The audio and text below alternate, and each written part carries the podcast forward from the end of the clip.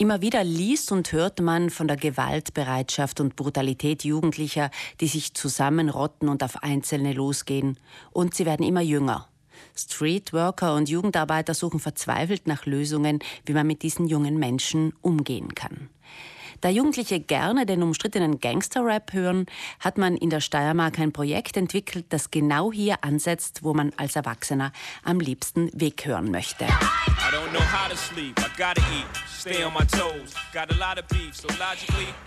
Wie dieses Gewaltpräventionsprojekt genau aussieht, das lasse ich mir nun von Alexander Moschitz erklären. Er arbeitet als Sozialpädagoge im Verein für Männer- und Geschlechterthemen Steiermark und hält zurzeit ein Seminar in Brixen im Jugendhaus Caserneum. Guten Morgen. Guten Morgen. Warum fasziniert Jugendliche der Gangster-Rap eigentlich? Das ist eine gute Frage. Äh, ich nehme an, weil es halt natürlich Grenzen überschreitet, ähm, weil es Prunk und auch weil es sehr protzig ist, weil Reichtum dargestellt wird, ähm, weil es halt schon mit, mit Grenzen spielt, die oft die Eltern nicht schön finden und das reizt Jugendliche immer schon, nehme ich an. Kann man den Rap so als Ventil sehen?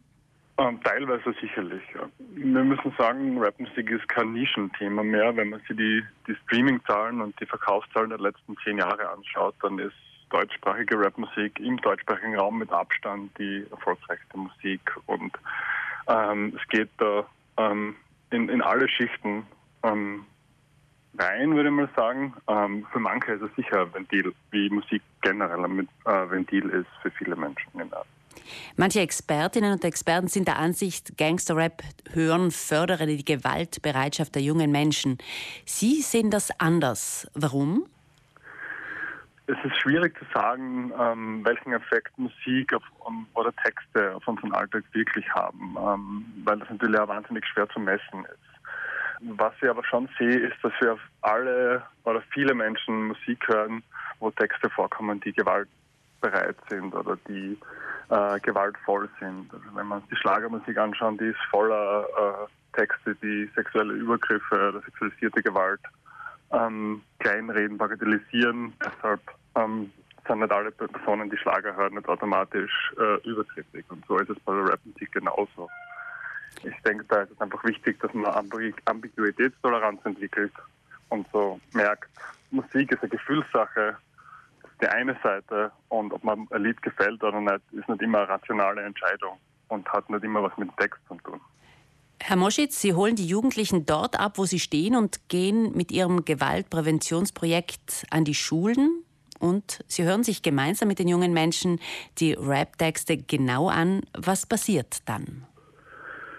Wir haben verschiedene Methoden entwickelt oder weiterentwickelt, um äh, mit den Jugendlichen einfach genauer hinzuschauen. Das heißt, wir schauen uns Gangster-Rap-Texte an, wir hören die Lieder und wollen damit herausarbeiten, ähm, welche Formen von Gewalt gibt und ähm, wollen ein bisschen so die ähm, Sensibilisierung schärfen, dass man die Gewalt in den Liedern auch erkennt, weil ganz oft erkennt man die, die Gewalt in den Liedern ja auch nicht.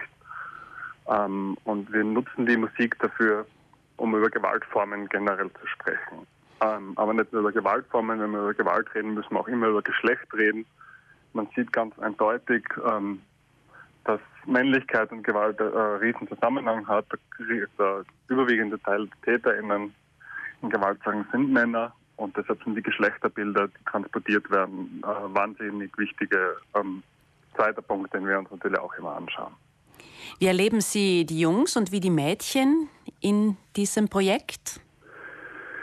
Das ist total unterschiedlich. Das, da muss man sich auch anschauen, wie ist die Geschlechterverteilung in den Klassen, ähm, wie ist die Geschlechterdiversität in den Klassen? Gibt es da auch andere Geschlechter drin? Wenn sie da Personen anders als männlich und weiblich identifizieren, gibt es meistens ein niedrigeres Level an Gewalt, weil oft das schon thematisiert worden ist, das Thema Geschlecht. Also da gibt es viel mehr Bewusstsein dann. Wenn die Mädchen in der Überzahl sind, dann kann es sein, dass die, die Stimmung total anders ist, weil wir ganz oft viel mehr über Betroffenheit reden von Gewalt als über Täterschaft. Allein dadurch, dass Mädchen halt oft eher eher Betroffene sind als TäterInnen. Genau, und bei Jungs kommt es dann auch nochmal drauf an. Bei diesem Gewaltpräventionsprojekt wird nicht nur über Liedinhalte gesprochen, sondern es gibt auch einen Wettbewerb, eine Einladung, selber einen gewaltfreien Rap zu schreiben. Wie kommt denn das an bei den Schülerinnen und Schülern? Mein Eindruck ist gut. Das weiß man natürlich nie, wie es äh, den Jugendlichen dann wirklich gefällt. Äh, sie kriegen natürlich dadurch eine gute Gelegenheit, selber kreativ zu werden. Der Wettbewerb, das muss man vielleicht kurz erklären, läuft so ab, dass sie gewaltfreie Rap-Songs einreichen können. Das läuft noch bis Ende des Monats, also Ende Mai. Kann man auf krone.at slash rapnotrape ähm, gewaltfreie Rap-Songs einreichen. Da gibt es verschiedene Kategorien von jung bis alt.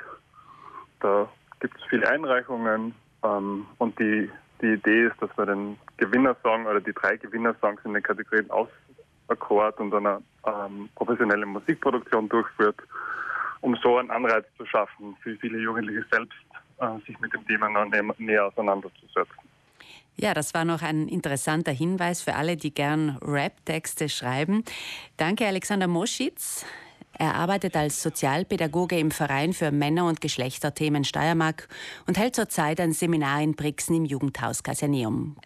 Die Jugendlichen abholen, wo sie stehen, miteinander über musikalische Inhalte diskutieren. Das ist ein neues Modell der Gewaltprävention, das sich in der Jugendarbeit in der Steiermark bewährt hat.